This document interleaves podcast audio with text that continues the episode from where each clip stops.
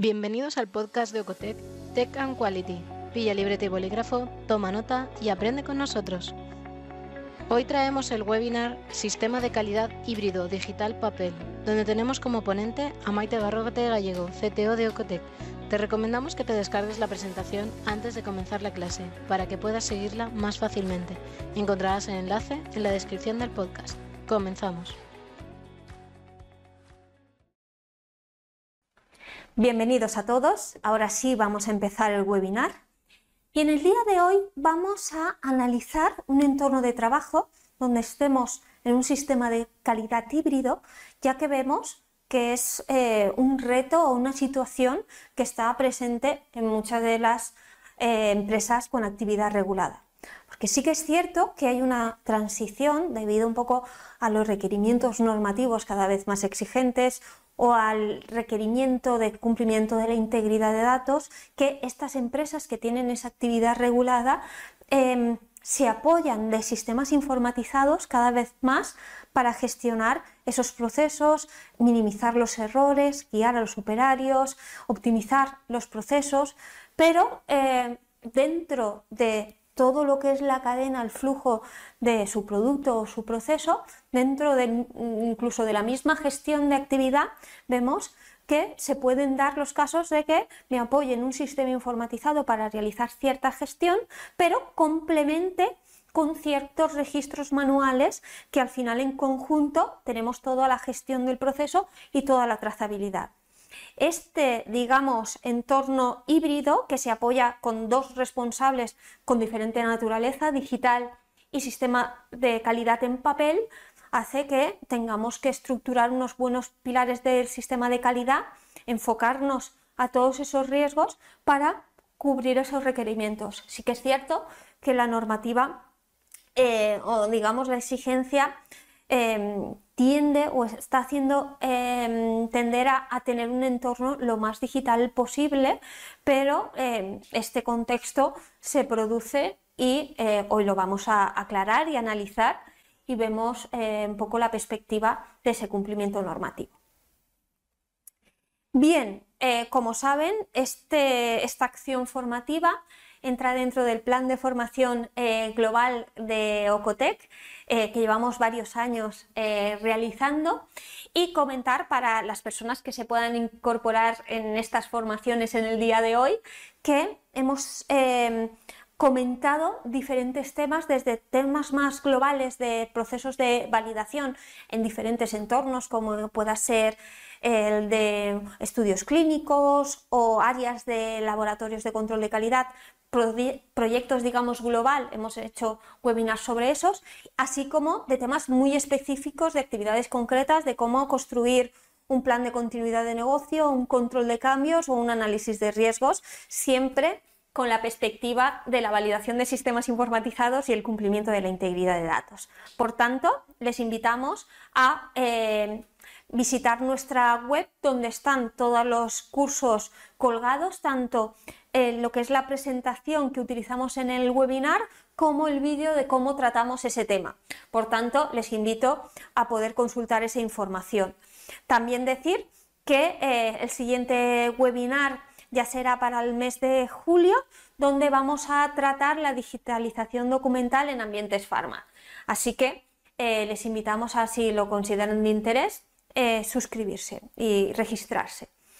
Este año hemos eh, generado un último webinar un poco diferente a lo que llevamos haciendo desde que empezamos y es que, eh, bueno, para todos los asistentes de los webinars vamos a lanzar eh, una comunicación para que nos puedan transmitir ciertos proyectos o ciertos retos a nivel de validación o, o cumplimiento de integridad de datos que ahora mismo les preocupe o no sepan un poco cómo enfocarlo y iremos recogiendo esas preguntas y eh, al final el contenido del webinar lo van a construir ustedes. Por tanto, ahí em, estén atentos que contactaremos para eh, generar esa información de valor. Bien, antes de empezar con el contenido del webinar de hoy, con el fin de seguir generando este contenido y eh, comprender o, saber que, les resulta de valor, también les pediríamos que si les resulta de interés el contenido del curso, eh, compartan en nuestras publicaciones en redes sociales o las puedan comentar para que lleguemos al máximo número de personas que, les, que es posible que quizás aún no nos conozcan y pueda ser de interés ese contenido. Por tanto, les invitamos a, dar su opinión en, esas redes sociales. Bien, eh, el enfoque del, curso será, vamos a hacer toda la presentación completa como siempre,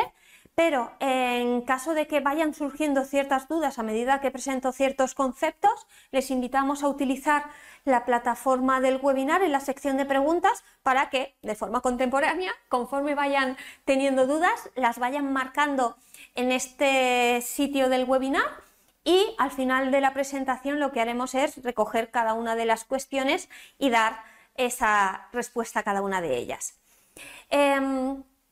también comentarles que para los asistentes que permanezcan con nosotros en toda la sesión, días después de, este webinar, recibirán un certificado de asistencia porque saben que es una evidencia también de plan de formación en esta materia. Por tanto, es, un material que pueden utilizar ante inspecciones o dentro de su compañía como acta de formación. Bien, eh, ya tratando el curso en sí, eh, informar que hemos dividido el enfoque, el contenido en estos cuatro grandes bloques. El primero, como siempre, va a tratar eh, la base documental, por si quieren profundizar en algún aspecto que em, comentemos en el día de hoy. Partimos, como siempre, de esa base documental de obligado cumplimiento, pero también nos hemos apoyado fundamentalmente en guías de buenas prácticas que nos hablan de este entorno híbrido, de eh, unas buenas prácticas a nivel de procedimientos, a nivel del sistema de calidad y también identificando esos riesgos que hemos identificado también a lo largo de la presentación. Por tanto, primero, tener claros requisitos y buenas prácticas. Segundo, hablar de que al final eh, este sistema de calidad tiene el foco en comprender el proceso en comprender todos los elementos que pueden intervenir y ver em, las responsabilidades de, cada elemento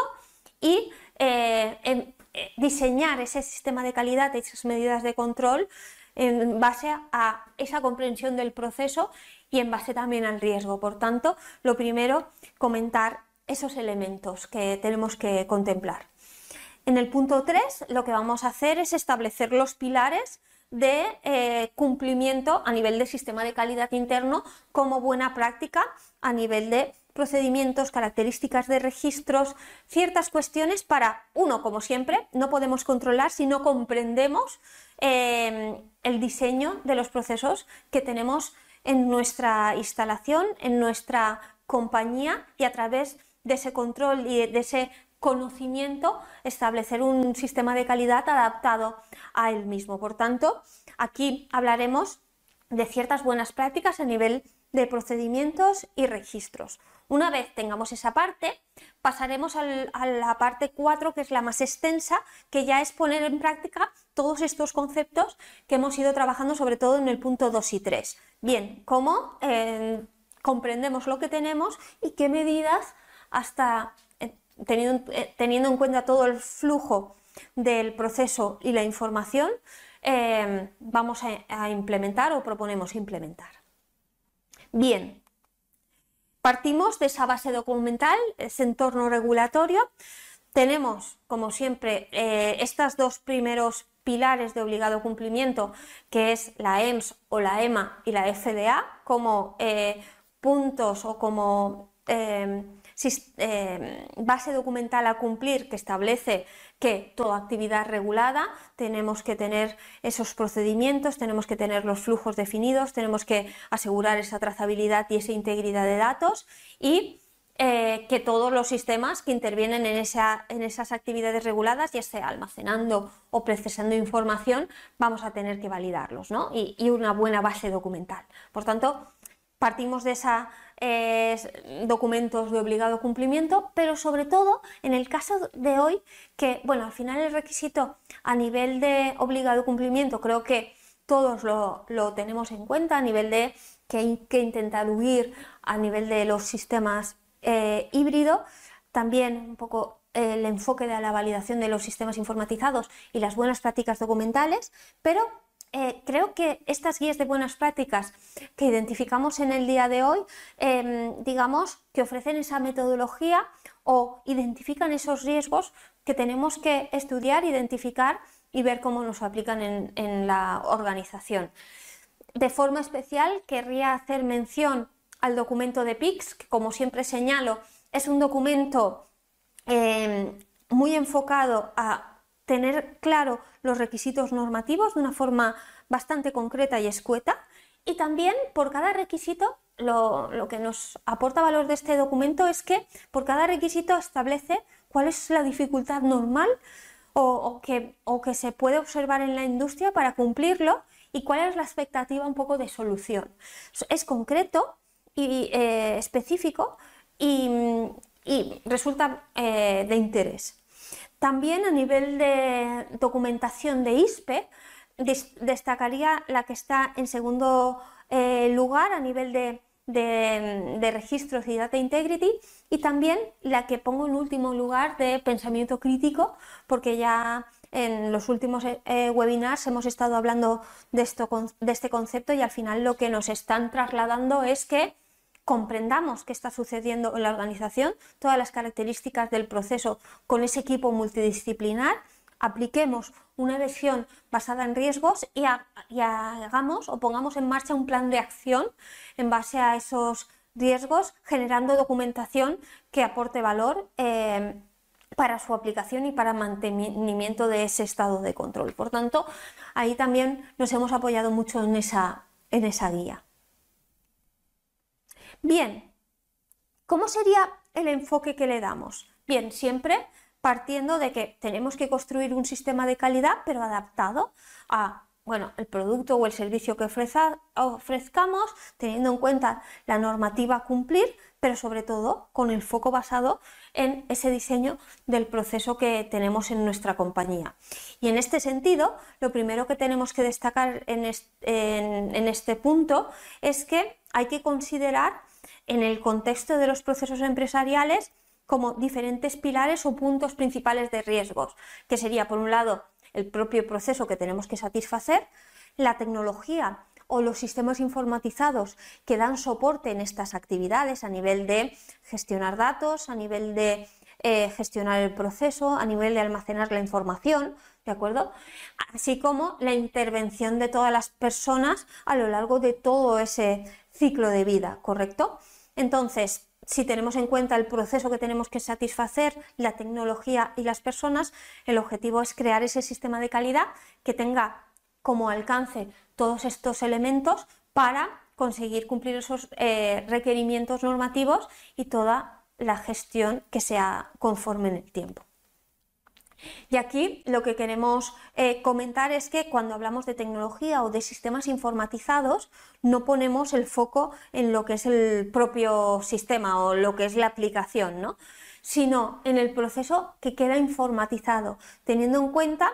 en la definición del propio sistema informatizado, que es mucho más que la aplicación y sería en este análisis de riesgos con forma de espina de pez, lo que queremos hacer robusto es ese uso previsto del sistema en vuestro proceso, ¿qué esperáis que eh, os, dé soporte a nivel de ejecutar ciertas funcionalidades o, o trazabilidad? Pues bueno, aquí observamos diferentes puntos de riesgo o variables que pueden afectar a ese uso previsto, a ese proceso informatizado. Que esas variables pueden ser el propio sistema, la propia aplicación a nivel de gestión de proceso, a nivel funcional, a nivel de seguridad, a nivel de integridad de datos, a nivel de base documental.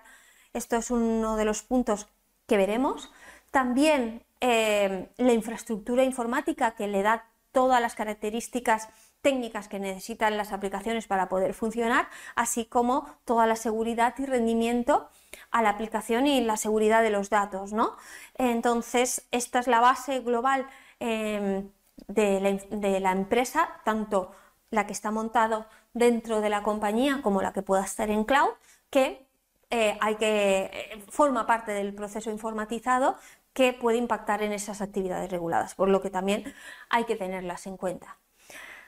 En cuanto a equipos de proceso, eh, em,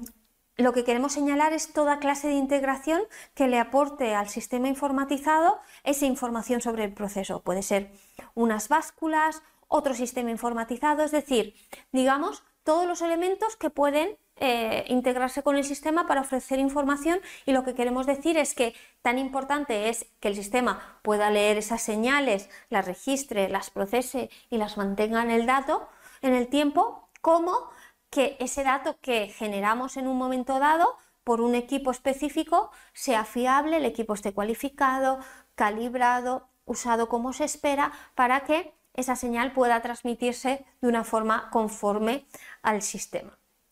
También los proveedores de servicio tecnológico puede ser una variable que pueda afectar ese proceso porque, como sabemos, la validación no es un proyecto finito, sino que hay que mantenerla a lo largo del tiempo y los proveedores que puedan dar servicio de almacenamiento de datos o de desarrollo, formación, mantenimiento del sistema o la infraestructura tienen que estar alineados con lo que requiere o tiene que cumplir la, industria regulada. Por tanto, esto también eh, es un elemento a tener en cuenta en todo este contexto los usuarios que tienen que estar bien formados, dominar el sistema y tener los permisos adecuados para su perfil de puesto de trabajo, ¿de acuerdo? Para eh, realmente eh, eliminar esos posibles riesgos y que realmente acotar ese alcance del funcionamiento del usuario en el sistema, así como asegurar esa integridad de datos poniendo el foco en,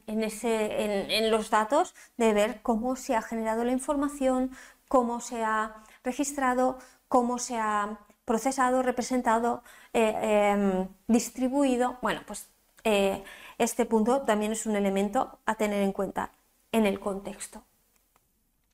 Y al final lo que vemos es que, bien, em, tenemos ese ciclo de vida del dato, lo que he comentado, que al final eh, independientemente de si es una actividad más manual, con una gestión documental en papel o más digital con sistemas informatizados, al final tenemos un proceso que acaba registrándose todos sus parámetros críticos y estableciendo una trazabilidad. Aquí lo que vemos es que los datos eh, relativos a ese proceso o a la gestión de todo el producto pueden estar divididos o cambiar de, formato en, todo su ciclo de vida. Es decir, es posible que se genere de una forma digital y acabe en un papel o que, eh, digamos, haya una parte eh, que se gestiona solo en papel y otra en digital, pero que se complementen, ¿no? Entonces, bueno, este, este punto de,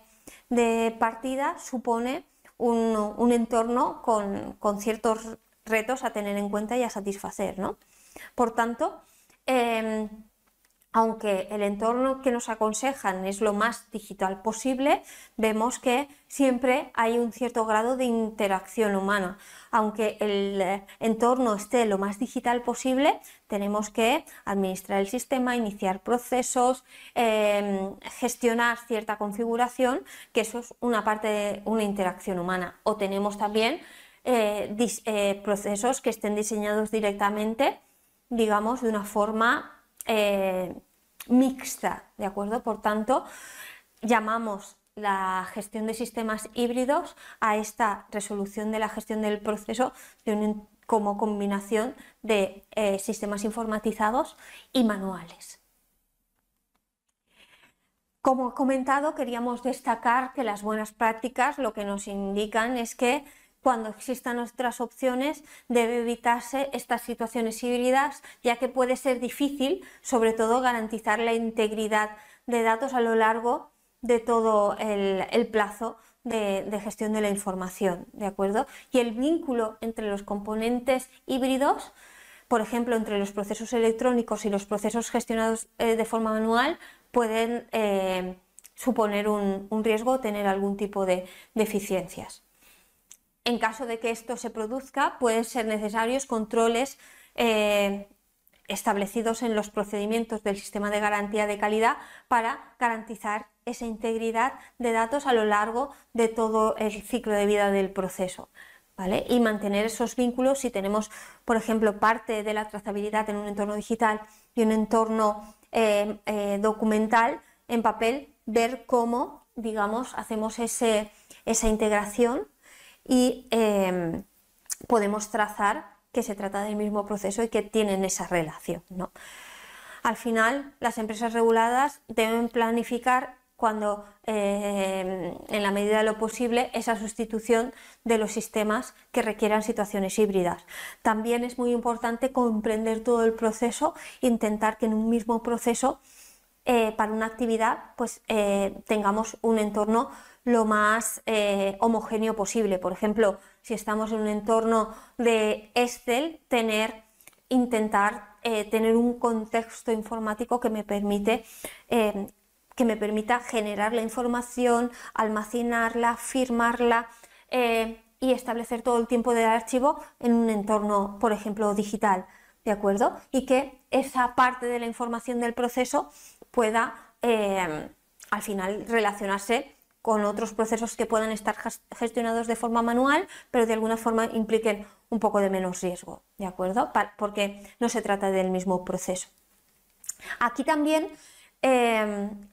teniendo en cuenta también los últimos webinars y con la revisión del anexo 11, no como sistema híbrido estamos intentando huir o huimos directamente, em, no estamos haciendo referencia a cuando una máquina en principio no tiene audit trail o un equipo que tiene un sistema y no tiene audit trail, dejar el audit trail em, especificado en un, papel. Sí que es cierto que eh, ante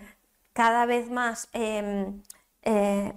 tener requerimientos cada vez más, más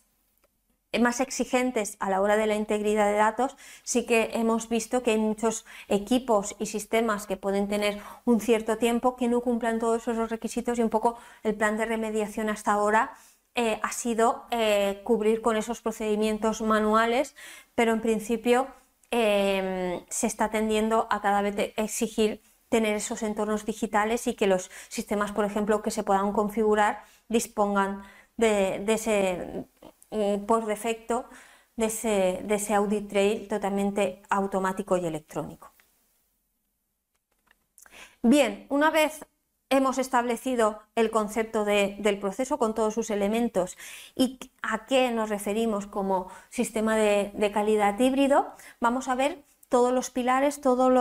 los, procedimientos que podemos eh, generar para eh, controlar todo el riesgo que viene intrínseco de este proceso híbrido. Por tanto, el sistema de calidad que diseñemos debe ser capaz de prevenir, detectar y corregir esos puntos débiles del sistema que hemos diseñado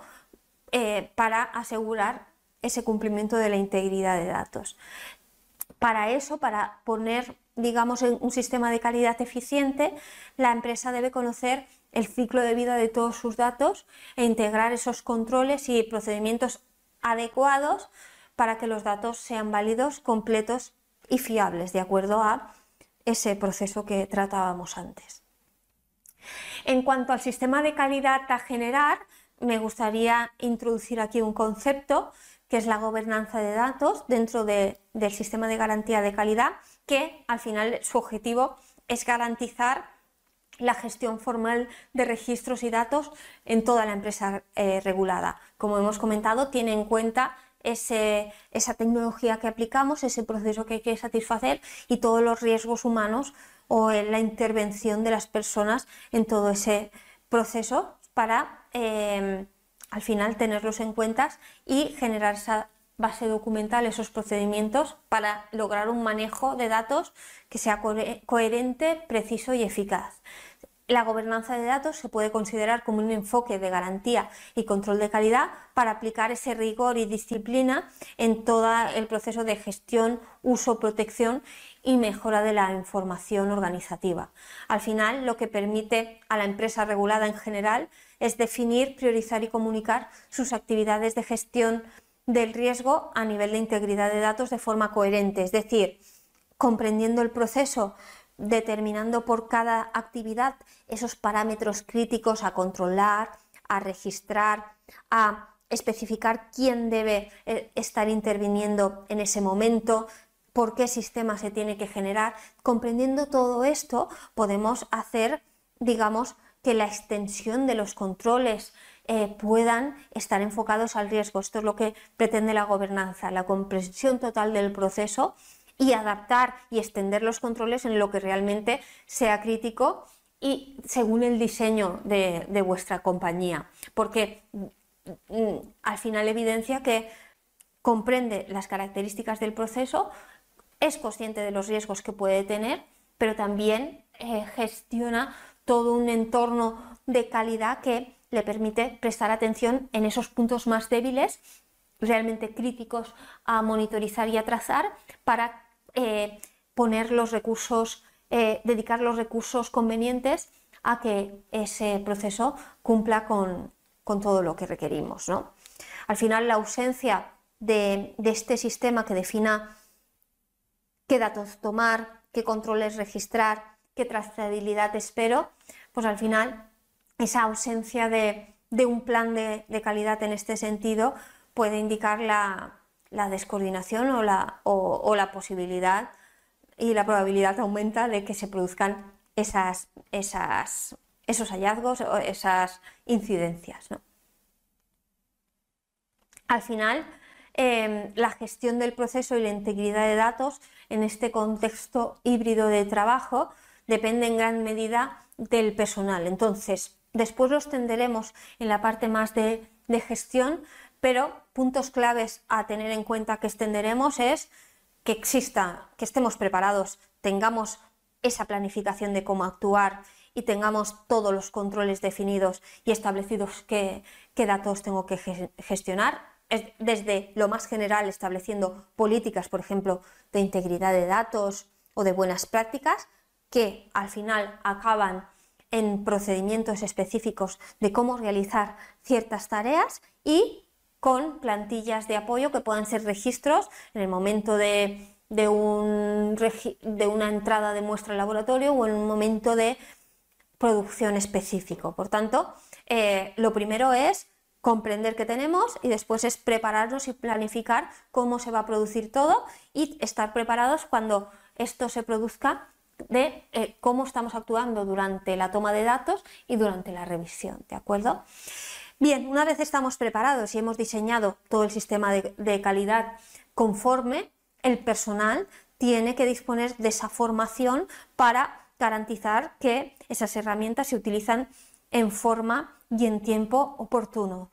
Veremos que esa formación es tanto a nivel del proceso que tiene que satisfacer el operario según su puesto de trabajo, así como a nivel de integridad de datos para entender cuál es el requisito, digamos, esa importancia para la organización, cuál puede ser esa repercusión y sobre todo que establezca esos criterios de aceptación eh, que los asuma para que es el primer, em, la primera persona que está en contacto o en gestionando el proceso que levante la mano en caso de que pueda detectar algún tipo de desviación y se pueda eh, actuar de la forma más rápida posible. Por tanto, primero eh, prever cómo tenemos que actuar en todo el flujo de la información con esos procedimientos y registros, tener al personal formado en ese puesto de trabajo, teniendo un concepto correcto de integridad de datos y después diseñar, que eso sería parte del primer punto fundamental, un entorno de trabajo que tenga esos controles técnicos que puedan estar divididos en diferentes naturalezas, más digital, más a nivel de técnicos eh, senior, para gestionar ese proceso de forma lo más sencilla posible y eficaz, dando instrucciones concretas, fáciles de cumplir y, que realmente estén enfocadas a ese riesgos. Y esas medidas, como comentábamos, tienen que ser proporcionales al riesgo, es decir, el sistema de calidad tiene que hacerse con ese pensamiento crítico desde la comprensión con diferentes tipos de visión a nivel de representantes del proceso, representantes de sistemas informatizados, si está involucrado en el proceso de los sistemas, y también representantes de calidad para que vean todos los riesgos, apliquen esas mitigaciones y se puedan mantener a lo largo del tiempo y se extiendan en los puntos críticos que, que sean necesarios.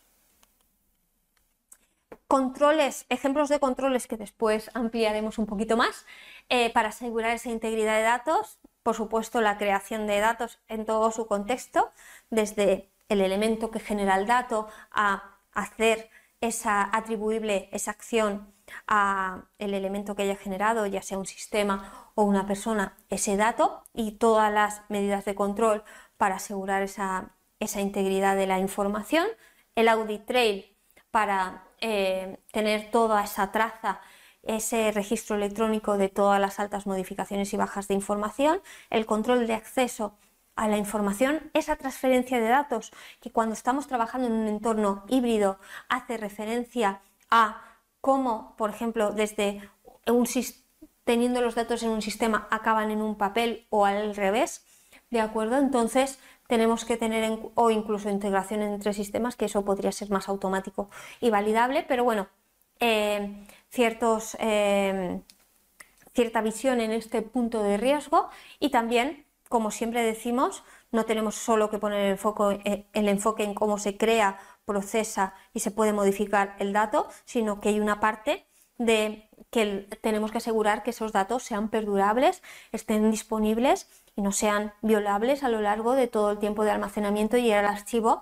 hasta que, hasta que eh, acabe ese, ese, tiempo de archivo y puedan en principio eh, destruirse, ¿de acuerdo? En caso aplicable. Por tanto, eh, parte del sistema de calidad será asegurar que existen, se mantienen y están actualizados estos tipos de control de integridad de datos.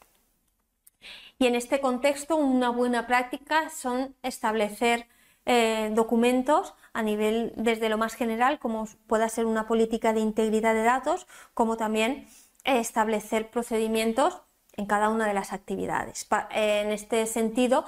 lo que decimos es que este sistema de calidad tiene que seguir los fundamentos del cumplimiento de la integridad de datos que he dicho de esta forma puede parecer abstracto, pero se materializa en, por ejemplo, la regla ALCOA, que esta regla lo que nos permite es hacer ya cuantificable y medible ese cumplimiento de la integridad de datos, ya que nos establece requisitos concretos que tiene que cumplir la información para cumplir este, este aspecto, que es muy importante a la hora de esos sistemas híbridos que sobre todo el principal punto de riesgo no es que cada digamos, sistema funcione mal de forma individual, sino más bien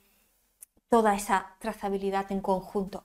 En este sentido, tenemos dos webinars específicos de las características de una política de integridad de datos y también buenas prácticas a nivel, por ejemplo, de un entorno eh, de fabricación farmacéutica que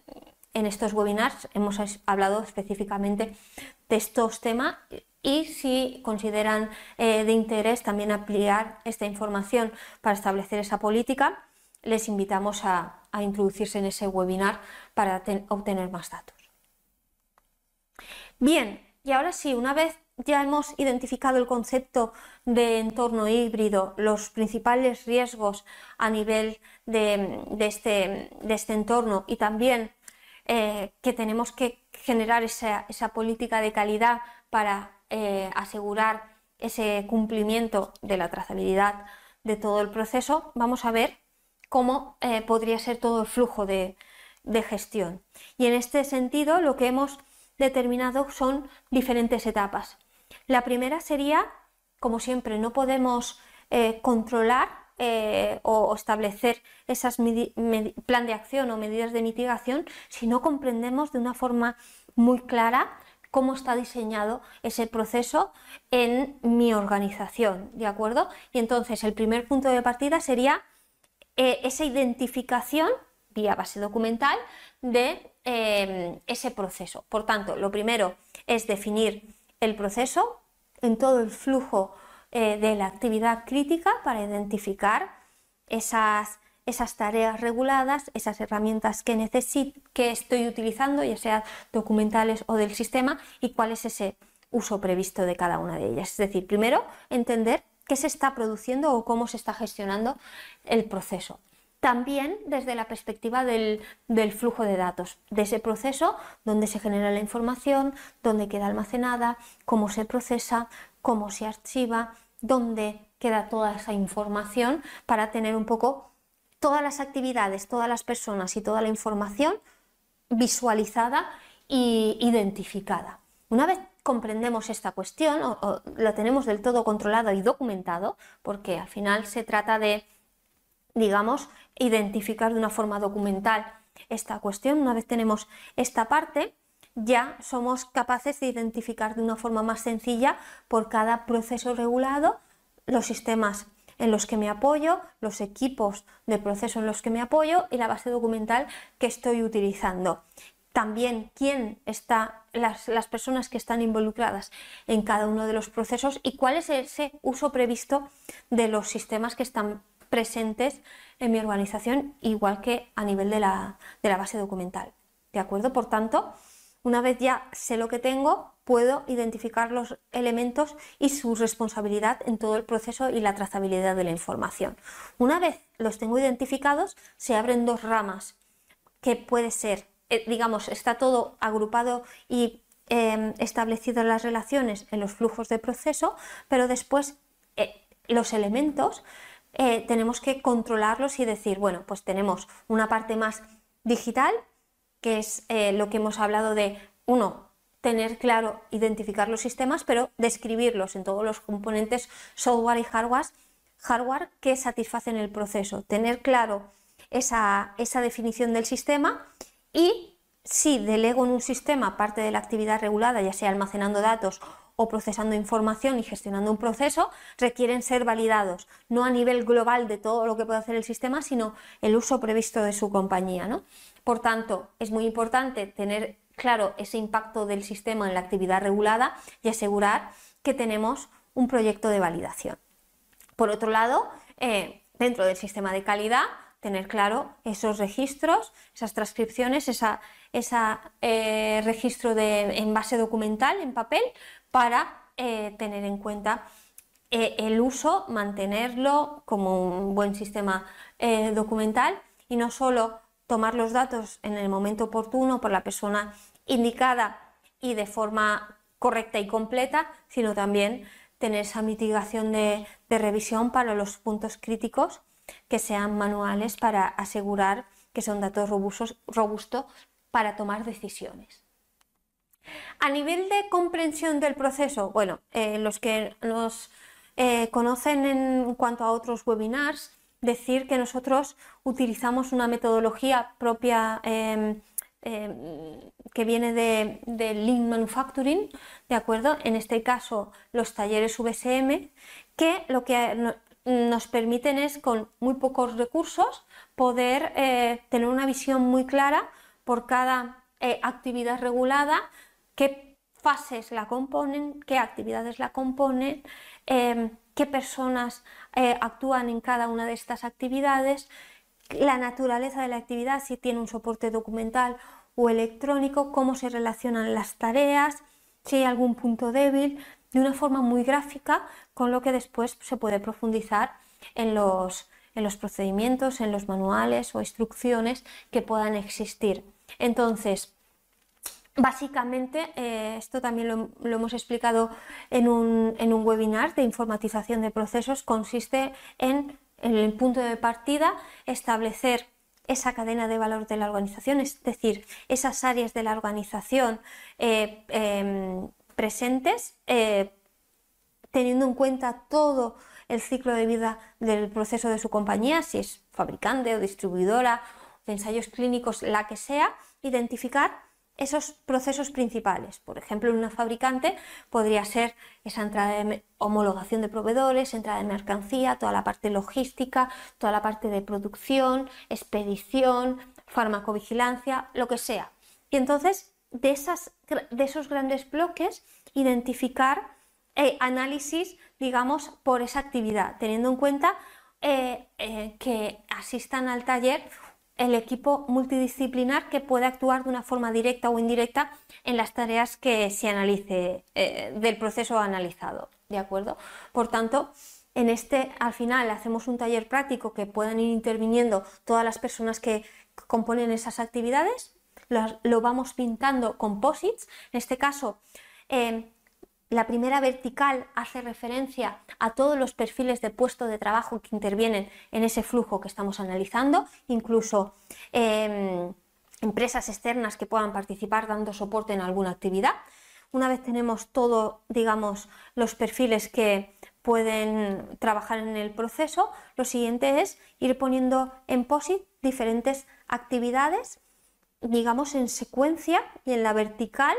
de la persona que realiza esta acción, de forma que estamos atribuyendo esa acción a un determinado perfil y eh, utilizamos diferentes POSITs de colores. Por ejemplo, en este caso, el amarillo siempre lo hacemos para las actividades manuales que están dentro del sistema de calidad, pero tiene una base documental. Por ejemplo, el POSIT rosa era un RP y el verde, que no sé, no sé si se distingue muy bien,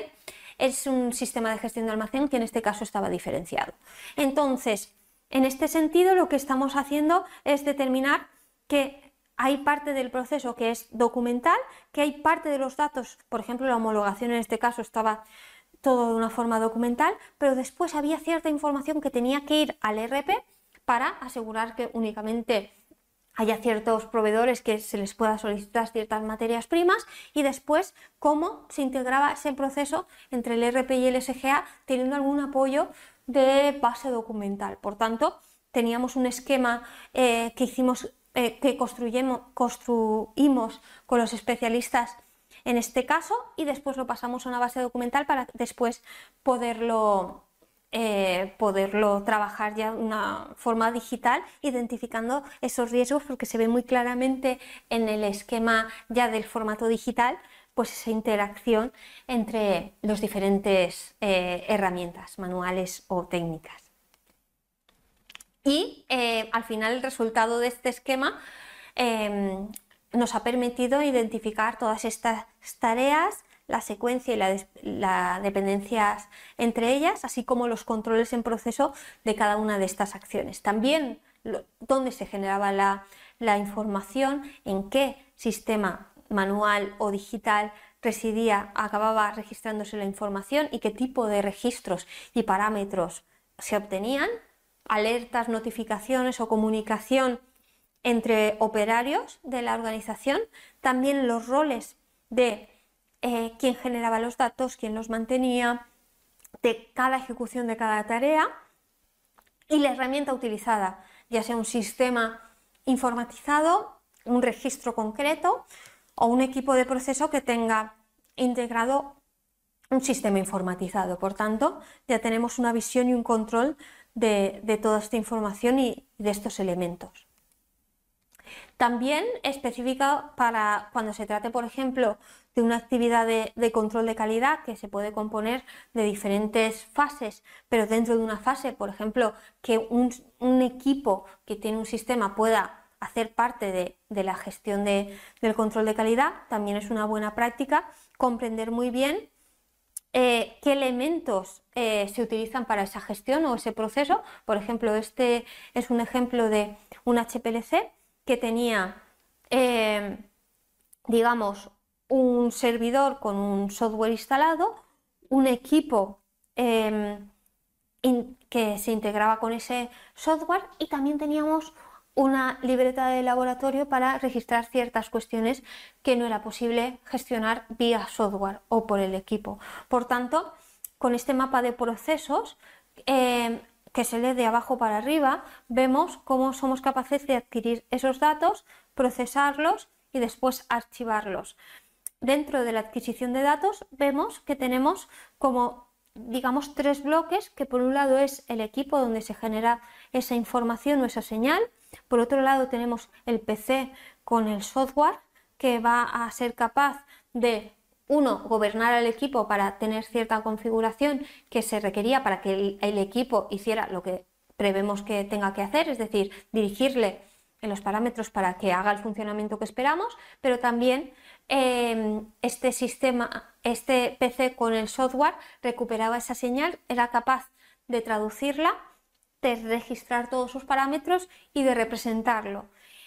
Aquí lo que vimos también es que parte de la información se llevaba a esa base de datos del software, pero parte de la información que entra, eh, eh, dentro del proceso regulado, como pueda ser el audit trail, en este caso no se almacenaba en base de datos, sino en una ruta específica del servidor donde estaba alojada la aplicación. Por tanto, en cuanto a dato de configuración, sabemos que es el software y dato eh, generado, tenemos hasta ahora el PC y el, con el software más una ruta con ciertos archivos que es parte de la información regulada. Y por otro lado, la libreta de laboratorio que tenía un alcance, que tenía un procedimiento específico de cómo se rellenaba y cómo se revisaba en el momento de adquirir los datos y también habían revisiones parciales. Bien, por tanto, ya tenemos aquí parte de la definición de esa em, adquisición del dato. Una vez teníamos esas señales, que teníamos esos parámetros, se procesaba eh, con el software y ver,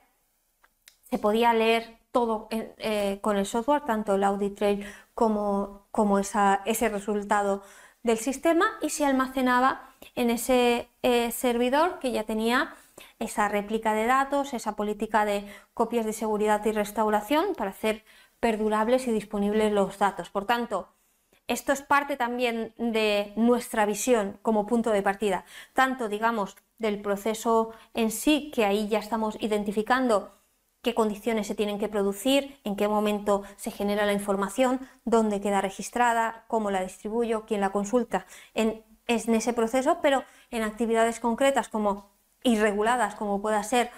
la gestión de ciertos análisis en un laboratorio de control de calidad, pues bueno, esto también forma parte de la definición del sistema con el equipo que tiene que ser eh, parte de nuestro objetivo y alcance. Bien, y con esto, a nivel de más, eh, em, teniendo en cuenta un poco todo el proceso y todos los equipos con los sistemas, mm, identificamos tres elementos en los que se reside la, responsabilidad de, gestionar el proceso. ¿no? Por un lado tendríamos sistemas informatizados que pueden ser de gestión, como puedan ser RPs, sistemas LIMS, sistemas de gestión documental, cuadernos de recogida de datos electrónicos, Excel, que no deja de ser un sistema informatizado, también no dejan de ser sistemas informatizados, pero los que están integrados con equipos, por ejemplo, a nivel de planta de fabricación o a nivel de instrumentos de laboratorio. También eh, identificamos estos tipos de elementos y registros en papel. ¿vale? Al final de esos elementos lo que tenemos que tener claro es el proceso, es decir, el alcance de ese elemento y el impacto en la actividad regulada, también la tecnología involucrada en estos elementos, ¿de acuerdo? ¿Cuál es ese uso previsto? ¿Cuál es la seguridad y la integridad de la información ah, que ofrece? ¿Cuál es el alcance? Si es completo y correcto también a nivel tecnológico cuáles son las características, qué tecnología están utilizando y a nivel de personas eh, tener claro esa intervención humana en cada uno de los elementos y la vulnerabilidad del dato. Es decir, porque todos pensamos que en un entorno de registros en papel pues hay ciertos riesgos a la hora de asegurar que el dato eh, fue tomado en el momento oportuno, la posibilidad del riesgo humano de introducción de, datos, pero también eh, según un poco cómo diseñemos los sistemas, podemos estar en un entorno digital, pero con un riesgo eh, humano de equivocarnos mm, más o menos equivalente a escribirlo mal, porque mm, puede ser que, que, introduzca mal el dato en, el teclado, ¿de acuerdo? Entonces, Ahí tenemos que poner el foco en cómo se introduce esa información, intentar hacer reglas de validación de datos cuando se tengan que introducir a mano en un sistema. Lo bueno es que por lo menos tendré un buen audit trail de quién, en, qué momento y qué información ha introducido, pero acotar que si espero una fecha, un rango de valores, eh, trazar la información que introduzco en el sistema contra otra información que pueda saber en todo el contexto informático para mitigar esos riesgos de introducción de error humano, aunque esté en un sistema informatizado. Por tanto, la vulnerabilidad del dato es una cuestión que, nos hace poner el foco en cuanto de robusto es el dato que introducimos y cuánto de violable también es, porque muchas veces vemos que podemos mm, poner todas las mitigaciones o poder leer eh, ciertas, ciertos códigos de barras para minimizar esos riesgos de, de introducción del error humano, pero después podemos modificar el registro de otra forma. Entonces, ahí no estaríamos cumpliendo esa integridad de datos. O a veces vemos que, por ejemplo, tenemos un contexto de un visor que gobierna diferentes equipos y como lo hago todo a nivel del visor, a nivel de configuración, inicio del proceso, obtención del dato, integración de, de esa información al servidor para la política, no hago nada en los equipos porque realmente mm, utilizo de ellos la parte más eh, industrial, más hardware, que son capaces de hacer ese proceso porque no toco nada de la pantalla. Ya, ya, pero al final tengo un contexto donde tengo un visor, quizás una báscula y puedo hacer una configuración desde un elemento, pero si no tengo una visión completa de que tengo esa parte de la báscula y no tiene una seguridad, puedo estar cambiando algún tipo de parámetro, con lo que el resultado que estoy obteniendo no es el que espero ni es el robusto para tomar decisiones. Por tanto, tenemos que tener todo un contexto.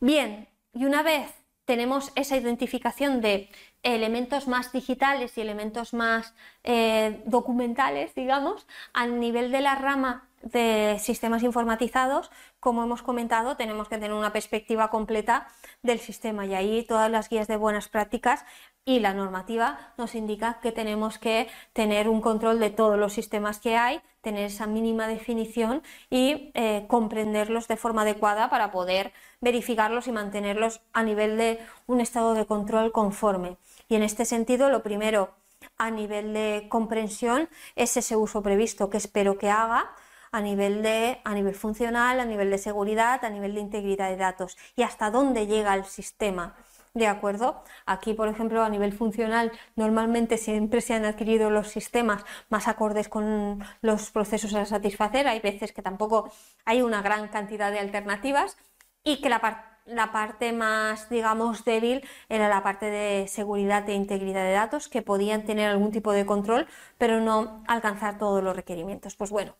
eh, esto lo tenemos que saber y comprender porque a nivel funcional normalmente lo tenemos muy claro y a nivel de seguridad e integridad de datos, por ejemplo, en, las, en, el momento de adquirir los nuevos sistemas debería ser una perspectiva a tener en cuenta y en la toma de decisión. ¿no? Entonces, una vez comprendemos esto, es posible que eh, haya algún tipo de parametrización o configuración del sistema y esto también tenemos que comprenderlo porque conforme Em,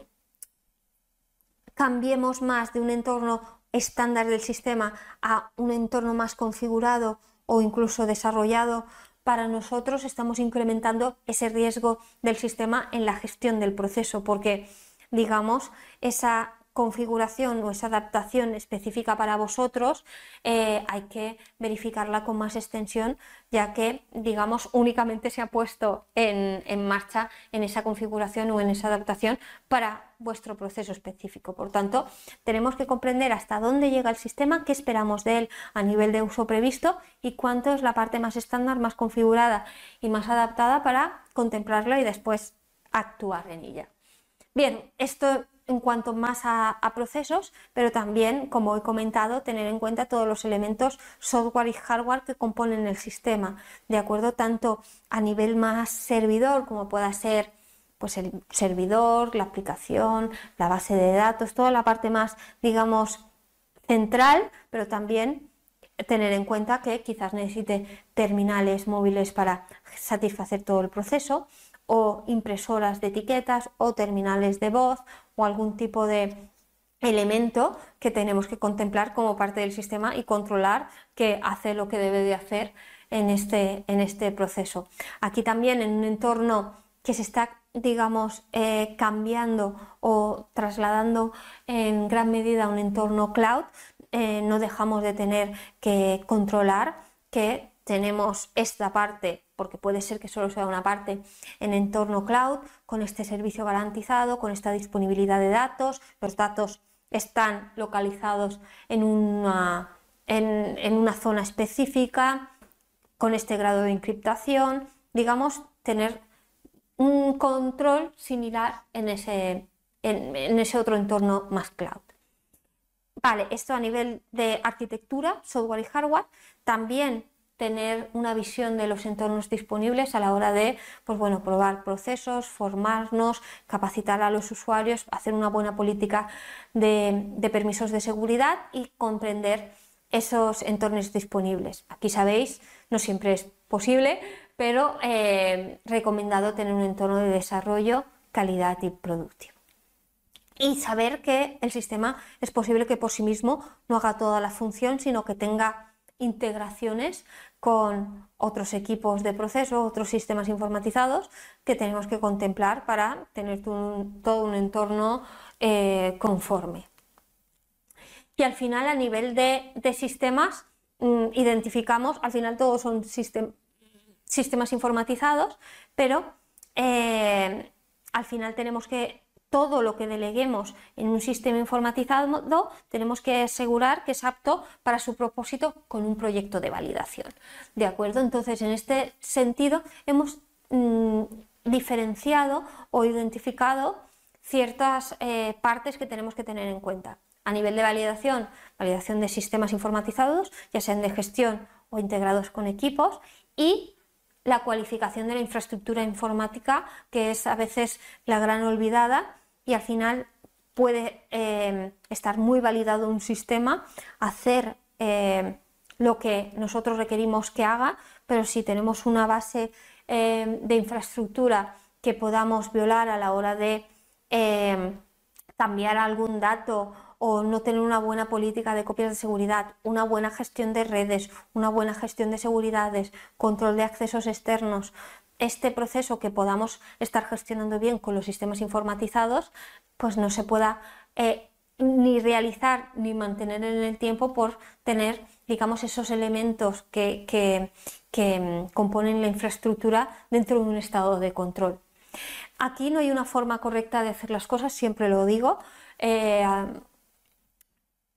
nosotros proponemos para optimizar y sobre todo para eh, mantener después el estado de control eh, de una forma más sencilla, de cualificar la infraestructura, es decir, todos esos conjuntos de elementos que ofrecen todas las características informáticas y técnicas y de seguridad de la información a todos los sistemas, lo cualificamos con ese uso previsto y es una capa sobre las que se validan los sistemas en cuanto a su uso previsto, de forma que podemos mantener esos dos, digamos, tipos de elementos. Por el anexo 11, los sistemas se validan y la infraestructura se cualifica. Por eso he puesto validación y, cualificación. Pero lo que quería decir es que del análisis que hemos hecho anterior, donde teníamos identificados esos elementos que van a participar de una forma más o menos directa en el proceso de regulado, ese uso previsto tiene que ser eh, validado. Y al final, la validación eh, lo que nos garantiza es que ese sistema hace lo que tiene que hacer de una forma reproducible y fiable, eh, asegurando esa seguridad de la información, calidad y cumpliendo esa, integridad de datos y la normativa aplicable.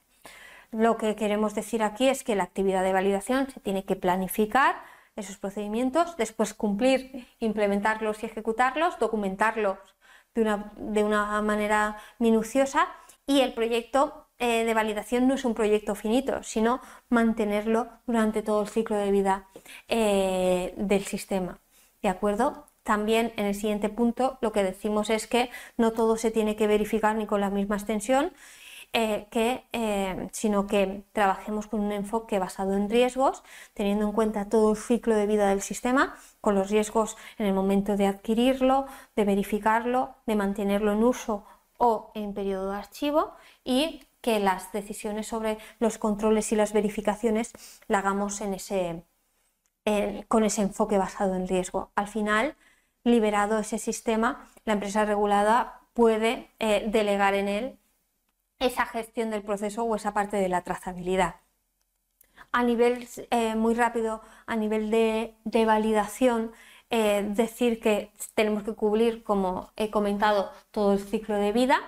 desde la parte de concepto, que es la parte inicial donde se establecen los dos pilares fundamentales bajo nuestro punto de vista a nivel de estrategia de validación y requerimientos de usuario. Una vez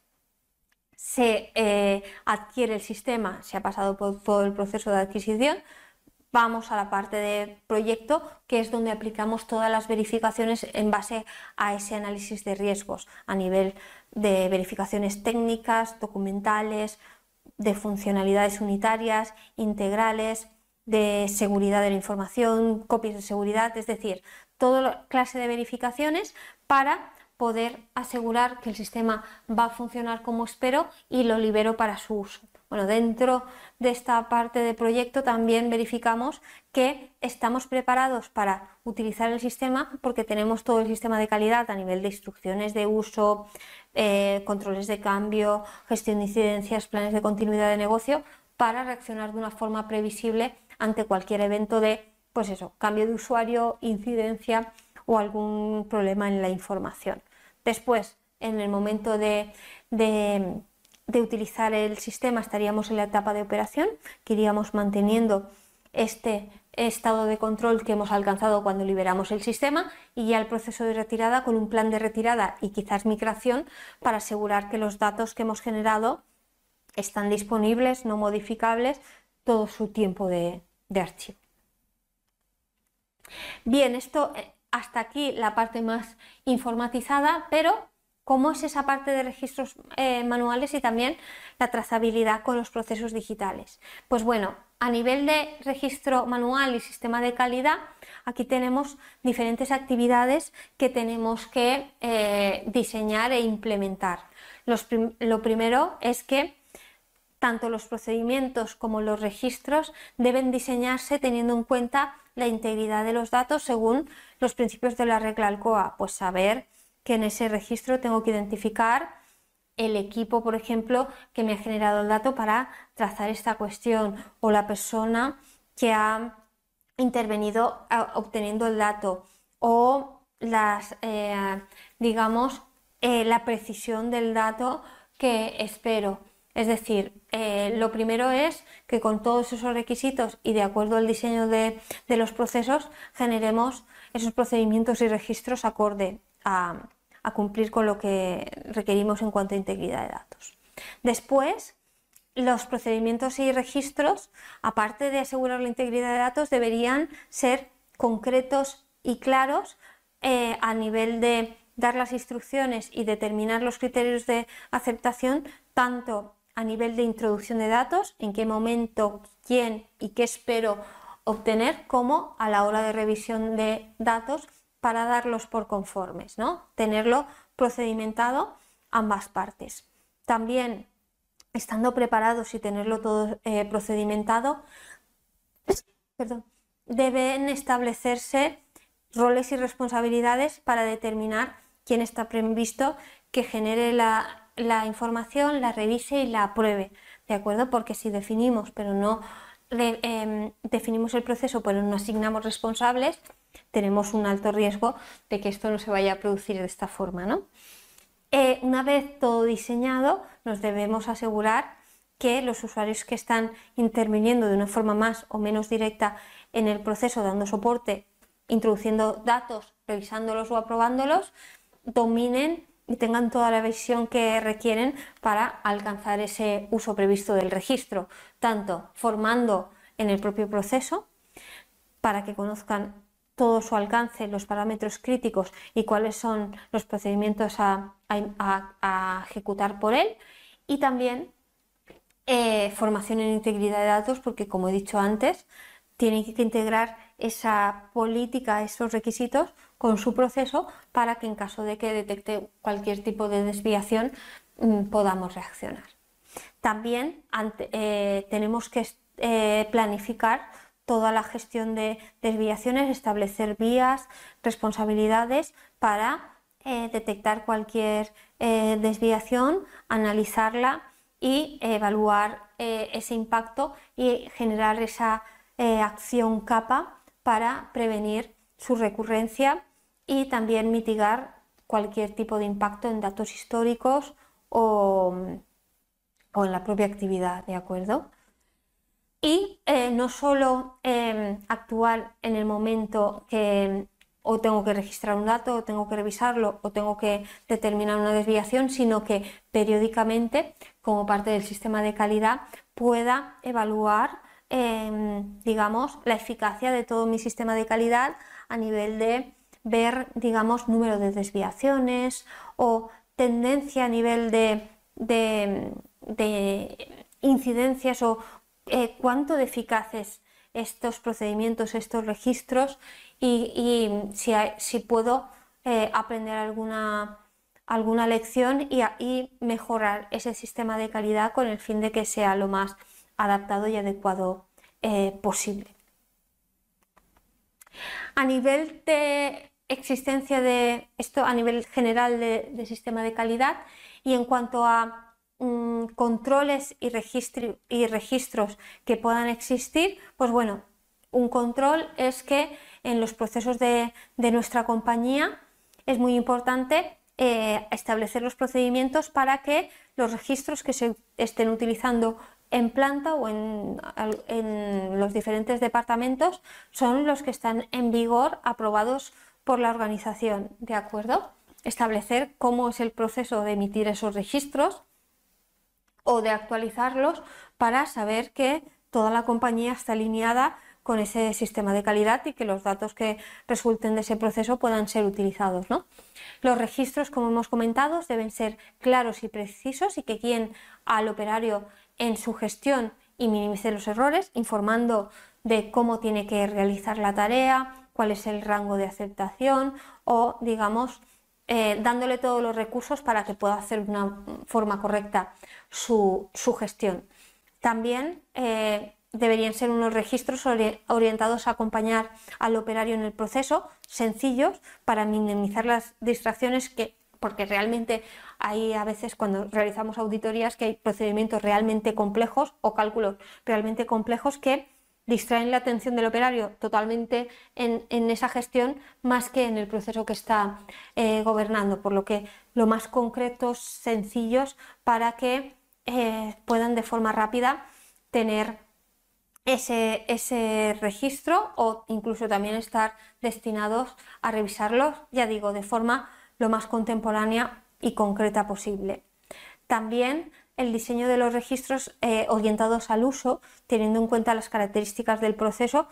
Esto está, yo creo que muy asumido, pero tener esas, eh, esas versiones adecuadas a cada proceso para, eh, digamos, que el documento esté totalmente orientado y especificado a, a lo que se requiere. También con estableciendo de forma muy clara los datos requeridos en cada fase con el espacio suficiente para la introducción de datos, porque al final tienen que ser legibles y, que ofrezcan la oportunidad de introducir observaciones, de que el operario en planta pueda especificar, así como esa característica del registro que asegure la trazabilidad de datos con procesos electrónicos si estamos, por ejemplo, gestionando en papel. Esto también sería equivalente con un entorno digital. Siguiendo un poco con las características de los registros, en el registro de tareas reguladas debe quedar siempre identificada la persona o sistema que ha generado el dato y también identificada la persona o sistema que realiza la actividad que genera o modifica los datos. ¿De acuerdo? Puede, obtener un dato de una báscula que transcribo como una persona en, un sistema de cuerda o que se hace a través de una integración sistema-sistema. Bueno, tenerlo bien claro cuál es la intervención humana y cuál es la intervención de los sistemas. También en el registro de tareas reguladas debe quedar registro de datos y metadatos necesarios. Esto siempre lo indico de la misma forma. Un dato por sí mismo no tiene ningún valor ni contexto si no tenemos todos los metadatos, sobre todo fecha, hora, zona horaria, persona eh, y también persona que realiza la actividad, sistema que está gestionando la actividad y sobre todo todos los metadatos del, proceso que, por ejemplo, si es un pesaje, pues valor de pesaje, rango de aceptación, equipo, lo que sea, para poder leer y entender esa información y que quede trazada. También deben de encontrarse disponibles en esos registros esos datos originales como las posibles modificaciones sin, eh, sin quitar la posibilidad de poder visualizar lo que hemos introducido en primer lugar o cualquier tipo de repetición o reproceso tiene que ser registrada. Y también, eh, por supuesto, tiene que ser registrado y visualizado en el momento en el que se realiza la actividad sin el uso, de soportes intermedios. También, eh, siguiendo con las características de los registros, si es eh, un registro manual, ojo con el uso de la fecha y hora que utilicemos un reloj administrado por la organización para asegurar que, estamos, digamos, todos eh, utilizando la misma fuente, garantizar las secuencias y de que ese reloj se, mantenga eh, o haya un mantenimiento sobre ese reloj más, mm, mejor dicho. También, en caso de que se obtenga eh, un dato, se, en un registro, por ejemplo, en papel, se tiene que identificar quién, qué persona es y en qué momento se obtiene ese dato. Y si se transcribe un sistema, la información de cuándo se ha introducido al sistema no tiene que eliminarse, es decir, tengo que poder trazar que en un equipo con un usuario específico en un momento dado he obtenido este dato, tenía un registro oficial para eh, Em, introducir esa información y si no podemos evitar que esto se transcriba, tener claro también cuando viaja ese dato al sistema y empieza quizás el procesamiento de esa información. También debe quedar registro de la primera lectura, medición o resultado calculado. Esto tanto en papel como en sistemas, es decir, primero obtengo señales que registro y después si tengo que hacer algún tipo de procesamiento, lo realizo. Esto ¿Qué valor me aporta? Que en caso de que haya algún tipo de incidencia que se pueda detectar en la revisión, en el cálculo, no pierda ni modifique ningún tipo de, información. También el registro debe tener las indicaciones sobre las características de los datos solicitados, por ejemplo, la precisión esperada, eh, a nivel de introducción de datos. También se considera datos completos a todos los datos y metadatos relevantes, incluida cualquier repetición o modificación que lo hemos comentado. Bien, lo que estaba comentando es que debe de planificarse y establecerse en procedimientos la gestión de ese interface, esa transmisión entre los sistemas manuales y automatizados. Aquí identificamos como tres posibles entornos o casos. La introducción de datos generados manualmente directamente en sistemas informatizados no deja de ser una introducción manual en un entorno digital, que tendremos que mitigar los datos, ahora veremos los riesgos, ahora veremos. También esa transcripción incluso manual de los datos generados por sistemas a registros en papel, si no ahora mismo no hay otra posibilidad, y esa detección automática y transcripción de datos impresos en sistemas informatizados con diferentes modos de captación de esa, información. Al final eh, acaba almacenándose el dato en una naturaleza un poco diferente a la que se ha obtenido la información. Por tanto, deben existir controles adecuados y comprobaciones secundarias en los casos, sobre todo, de transcripción manual eh, entre sistemas, teniendo esa eh, comprobación de un usuario secundario o por medios electrónicos eh, validados. Los datos originales deben conservarse tras la transcripción y el tratamiento. Ese es el requisito en un inicio. Bien, y toda esta captación de datos, al final eh, hay cierto riesgo a nivel de error humano en, el propio registro de la información. Por tanto,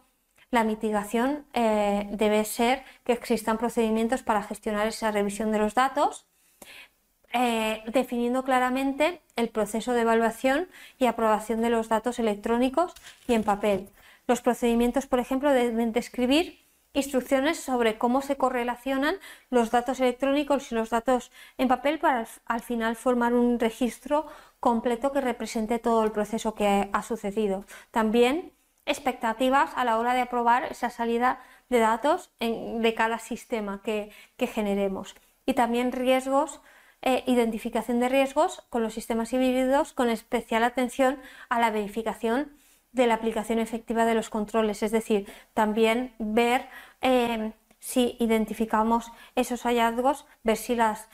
los procedimientos, los registros, el entorno que hemos creado es conforme para que en caso de, no serlo eh, hagamos el plan de actuación eh, debido. Y bien, hasta aquí el, el webinar de hoy. Lo que hemos querido transmitir es un, es, todos los elementos que tenemos que controlar en este tipo de entorno, cuál es su, digamos, definición y verificación y cómo deben de, coexistir juntos para garantizar que de forma en tiempo real el proceso está gobernado y controlado como, como, requiere la organización y que toda la trazabilidad e integridad de los datos es conforme teniendo en cuenta los retos y los riesgos que pueden suponer el uso de, este tipo de, entorno. Bien, ahora eh, pasaremos al turno de preguntas. Comentar, como siempre, que tenemos este punto de, encuentro, que es el grupo de LinkedIn. Eh, como saben, días después de la presentación van a recibir todo el contenido, el vídeo y la presentación que hemos utilizado hoy. Eh, así como el certificado para los asistentes y en caso de que ahora no surjan dudas, pero puedan eh, a la hora de trabajarlo o ponerlo en marcha o cuando reciban la información, saben que estamos disponibles en este grupo de habla en español que trata temas y retos a nivel de validación de sistemas e integridad de datos y estaremos encantados de ofrecer nuestra opinión al, respecto ante sus entradas. También comentar que todos los contenidos que hemos realizado a nivel de webinar están disponibles también en las principales plataformas de podcast para que puedan consultar esa información también de una forma eh, diferente, que sepan que se encuentra disponible. Y antes de pasar al turno de preguntas, saber que, bueno, es... Eh, solicitarles que en la medida de lo posible puedan completar esa encuesta para que podamos entender o conocer su opinión en cuanto a los webinars o hacer algún tipo de indicación de algún eh, tema que consideran de interés para que podamos planificar los webinars y para que eh, sepamos que valoran este esfuerzo ah, y que les aporta valor el contenido, les pedimos que compartan o comenten la experiencia en las redes sociales para eh, difundir esta información y que podamos continuar eh, trabajando de esta forma.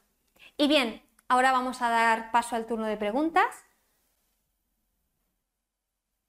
Sí, María Fernanda indica, ¿quién debe formar parte del equipo multidisciplinar de la industria farmacéutica? Bueno, bajo nuestro punto de vista, aquí eh, tendríamos que tener la visión que ofrezca toda la experiencia y conocimiento para detectar cualquier tipo de riesgo.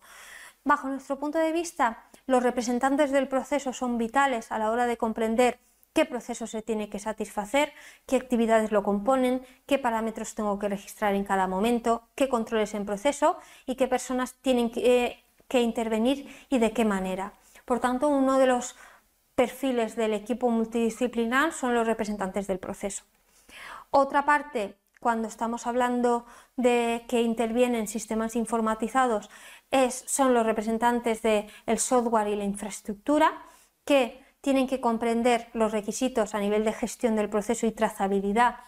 eh, que requiere la compañía y tienen que ser capaces de eh, suministrar y mantener y validar eh, los sistemas informatizados de acuerdo a esos requisitos funcionales de seguridad y de integridad de datos, ofreciendo todos los recursos en este sentido que la, que la organización requiere. Y por otro lado, también representantes de calidad que puedan certificar, uno, que se cumple el sistema de calidad interno, dos, que los procesos que se han diseñado son conformes en toda la normativa aplicable y la trazabilidad de la información. Y tres, que la base documental de cómo hemos definido los mapas de proceso, las planificaciones de las validaciones, la ejecución de las verificaciones o los procedimientos y los registros aseguran ese uso previsto global de, que, esperamos de gestión del proceso o de integridad de datos. Por tanto, eh, sobre todo representantes de proceso, calidad, sistemas e infraestructura. Bueno, veo. Muchas gracias por algunos comentarios. También eh, Gerardo indica, para la introducción de datos manuales a un sistema informático, ¿qué tan, qué tan validado que en el procedimiento se indique que la actividad es verificada por una segunda persona mediante un muestreo de los datos ingresados? Yo, eh, si estamos en un, eh, en un formato más digital, estaría hablando de uno, controlar los datos que se introducen en el momento de introducirlos de una forma en tiempo real para, uno, saber el formato de la información, dos, poder controlar si, por ejemplo, tengo que meter una báscula que sea la que está planificada la orden o la que está cualificada para ese proceso en ese método de, de fabricación o cotejar que el usuario que está introduciendo datos está formado y tiene los permisos. Em, digamos, intentar no introducir valores incorrectos a nivel de si espero una fecha no poder introducir otra cosa o en un rango específico o trazando los valores acotados para minimizar esa introducción de datos manuales porque al final no deja de ser manual, así como, eh, por tanto, sería un control contemporáneo en tiempo real en el momento que se introduce el dato. Y por otro lado, em, bueno, eh, lo, mejor sería que, por ejemplo, se cogieran los datos de una báscula o de un proceso, pero entiendo que no se puede, es un dato manual, por tanto, lo que he comentado, el control de, esa introducción de datos y, por ejemplo, en ciertas eh, actividades críticas, como pueda ser eh, pues, el control de los análisis o cualquier dato crítico, como establece el anexo 11, si es manual, tiene que haber una segunda verificación, pues, por ejemplo, que haya dentro del flujo de trabajo del sistema un mecanismo de, bloqueo de la información y de aprobación por una segunda persona senior y autorizada. Entonces, bueno, eh, estamos, mm, digamos, integrando dos tipos de controles, los que se pueda a nivel informatizado y después esa esa revisión de un segundo operario que incluso se puede, puede tener algún tipo de soporte a nivel documental, por, ejemplo, pues utilizar los tickets de los resultados de análisis o cualquier cuestión similar, siempre que sea posible. Bien, Santiago indica, el material en papel transcrito en un sistema digital puede ser guardado en copia digital tipo PDF en un sistema de almacenamiento de archivos con garantías de backup y tras ellos eliminar el papel o, aún así podemos deshacernos de él. ¿Cuánto tiempo debemos guardar los registros en papel una vez transcritos en el sistema? Bueno, esta cuestión, eh, en principio el dato primario sería el que, el que está en papel y eh, las buenas prácticas y, digamos, la normativa lo que nos indican es que ese dato primario eh, de alguna forma se tenga que almacenar. Sí que es cierto que eh, las buenas prácticas como ISPE también indican que ese almacenamiento del dato primario a lo largo que pasa eh, el tiempo, desde que son datos eh, recién captados y almacenados hasta que va pasando su periodo de archivo, digamos que lo clasifica como en diferentes niveles, como de uso eh, en la actualidad, uso, digamos, un poco de forma más puntual y ya uso en el caso único que seguramente en una, inspección te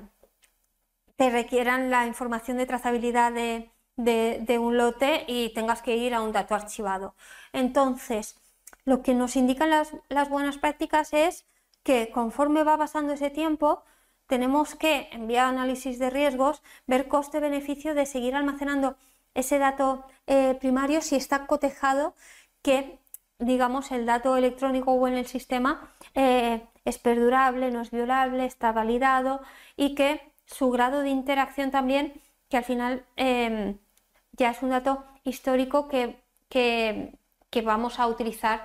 de menor medida. Entonces, en principio, el dato primario debería ser almacenado, sí que hay el concepto de copia verificada o podemos utilizar este concepto que nos dan algunas guías de buenas prácticas a nivel de ese tiempo de archivo conforme va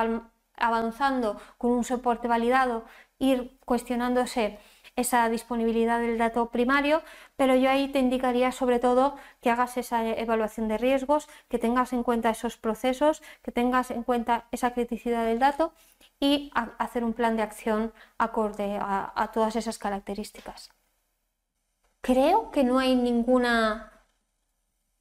ninguna pregunta más. Pero lo comentado, tenemos el punto de encuentro a nivel de LinkedIn, que estaremos encantados en si surge alguna duda a la hora de en el que vayan a estudiar la información o la apliquen. Estamos disponibles en LinkedIn y esperamos que haya resultado de interés esta, esta formación y les esperamos en el próximo webinar. Eso es todo por hoy. Si tienes alguna duda, puedes encontrarnos en nuestro grupo de LinkedIn Ocotec, Validación de Sistemas Informatizados e Integridad de Datos, o en nuestro correo info.ocotec.com. Gracias por escucharnos.